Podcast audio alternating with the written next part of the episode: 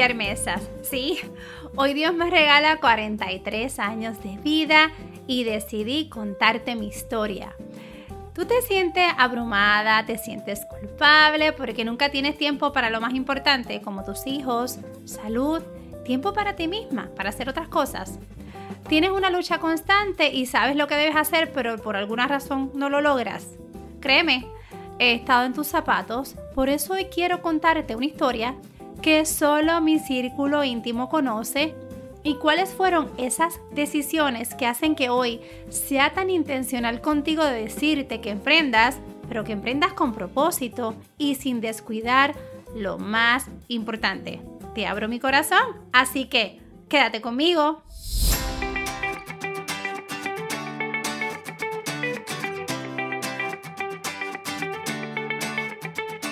Te habla Keila Florán y este es tu episodio número 74 de tu podcast Equipando tu mochila empresarial. Hoy es 25 de abril, wow, llegaron los 43 y tengo un reto con una de mis clientas, ya que son 5 años que llevamos juntas y decimos, esos 50 los vamos a recibir poderosas en todos los aspectos, espiritual, emocional, física y con libertad económica. Así que para allá vamos y te envío un beso y un abrazo, sé que me estás escuchando. Keila es hija de una maestra y dueño de negocio. Ahí es que tengo la vena de los negocios y de la enseñanza. Desde pequeña trabajaba haciendo sorpresa groovy, que es ese sobrecito amarillo que encontramos en las escuelas, en el negocio de mi papá. Ya a los 14 años trabajaba de secretaria en una compañía de cortinas de lona.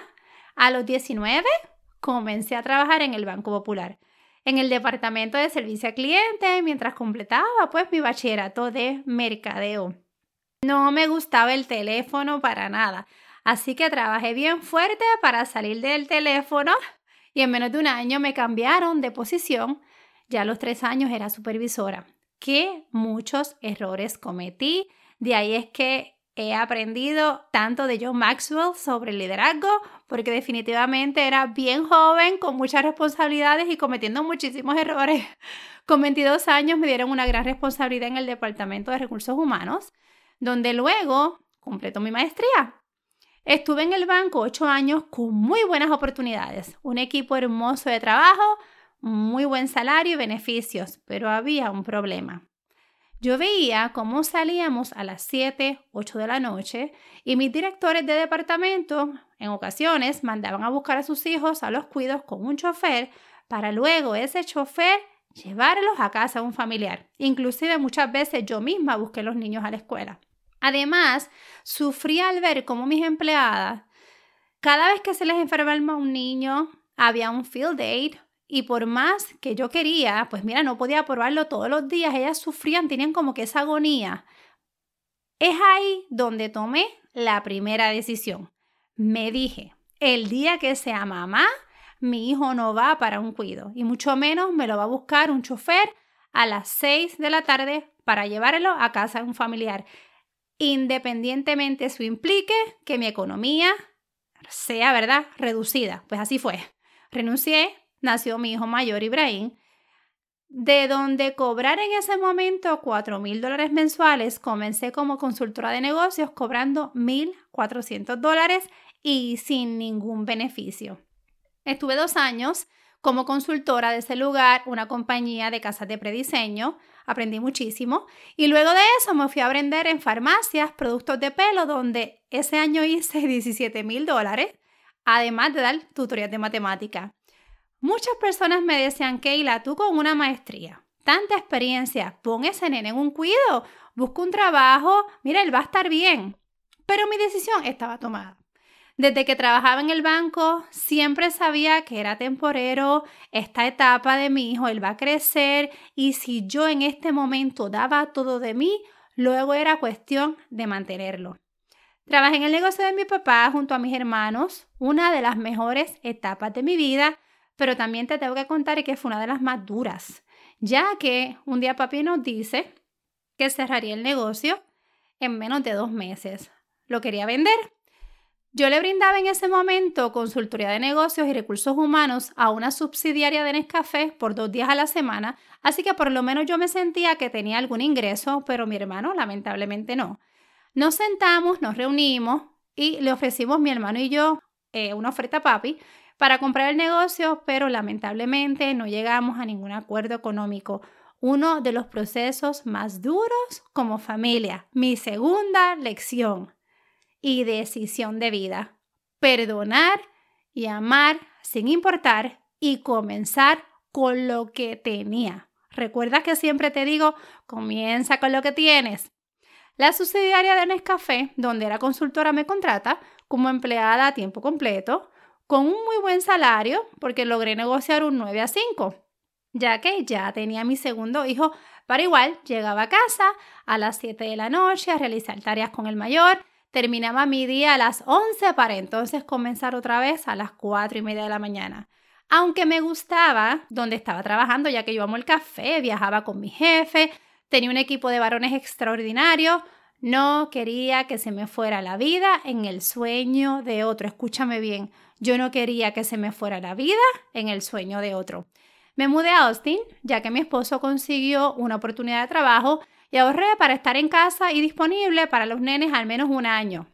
Fue tan duro el proceso para mí y mis hijos de dejar Puerto Rico y todo lo que representaba que comencé de voluntaria en la escuela de mis nenes.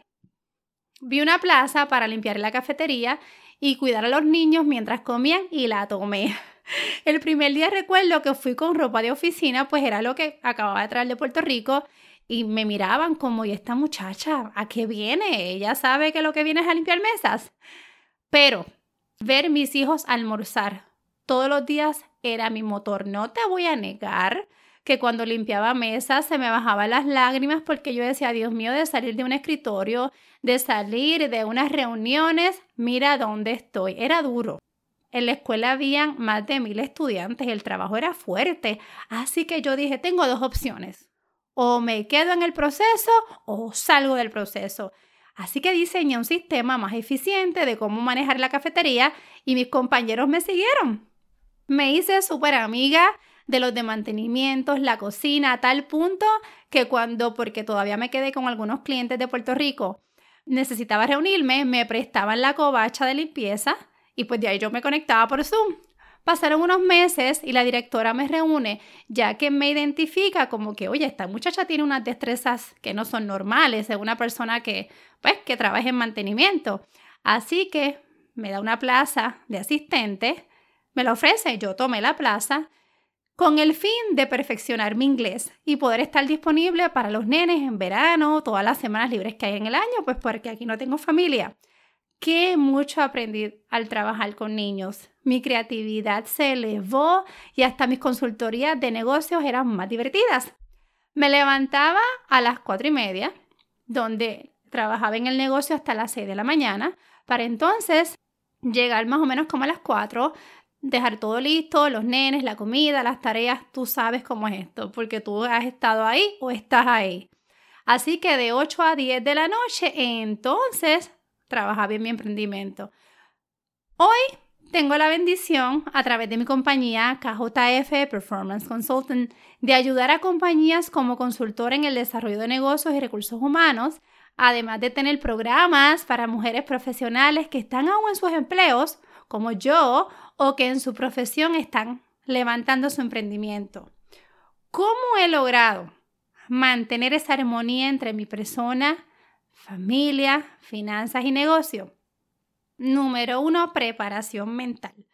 Todas esas etapas en mi vida me enseñaron a que todo lo que haga sea intencional, con prioridades bien establecidas, no importando que ganara 60 mil anuales, 17 mil, limpiara mesas, viajara, me reuniera con presidentes, tuviera reuniones en covachas con mapos y escobas y hoy tenga una tremenda oficina todo tenía que estar fundamentado en cuidar ese tesoro más preciado. Mis hijos, mi esposo, tener tiempo real de calidad para mis papás, mis hermanos, sobrinas, en fin, para los míos. Lo próximo es disciplina. La determinación, organización, estructura, enfoque, horas largas de estudio cuando todos duermen. Estaré dispuesta a sacrificar tiempo por mi emprendimiento. Hoy Dios me ha regalado hijos extraordinarios. El mayor, quien desde pequeño vio todos estos procesos, ya tiene su primer libro donde brinda herramientas para enfrentar la vida. ¿Tú te imaginas? Es trabajador, es líder, en fin, la semilla germinó y hoy disfruto de la cosecha. Dios me ha bendecido con mis finanzas, las del negocio están estables, en crecimiento, pero sobre todo en tener claridad mental y enfoque a través de una relación fuerte con mi Dios, lo que me ha permitido ayudar a tantos en medio de retos en sus vidas y negocios. Ya hay algunas de mis clientas también recogiendo buena cosecha. Así que yo quiero darte las gracias por tomar de tu tiempo, conocer un poco más de mí donde ahora yo te invito a que tú narres tu historia y veas cómo puedes impactar a otros con eso que la vida te ha enseñado a través de un negocio que trascienda, dilo tú, en un legado más allá de tu persona, tu familia, tus finanzas y tu negocio. Te habla Keila y como siempre te deseo que tengas tremenda semana. Recuerda, seguimos a paso firme.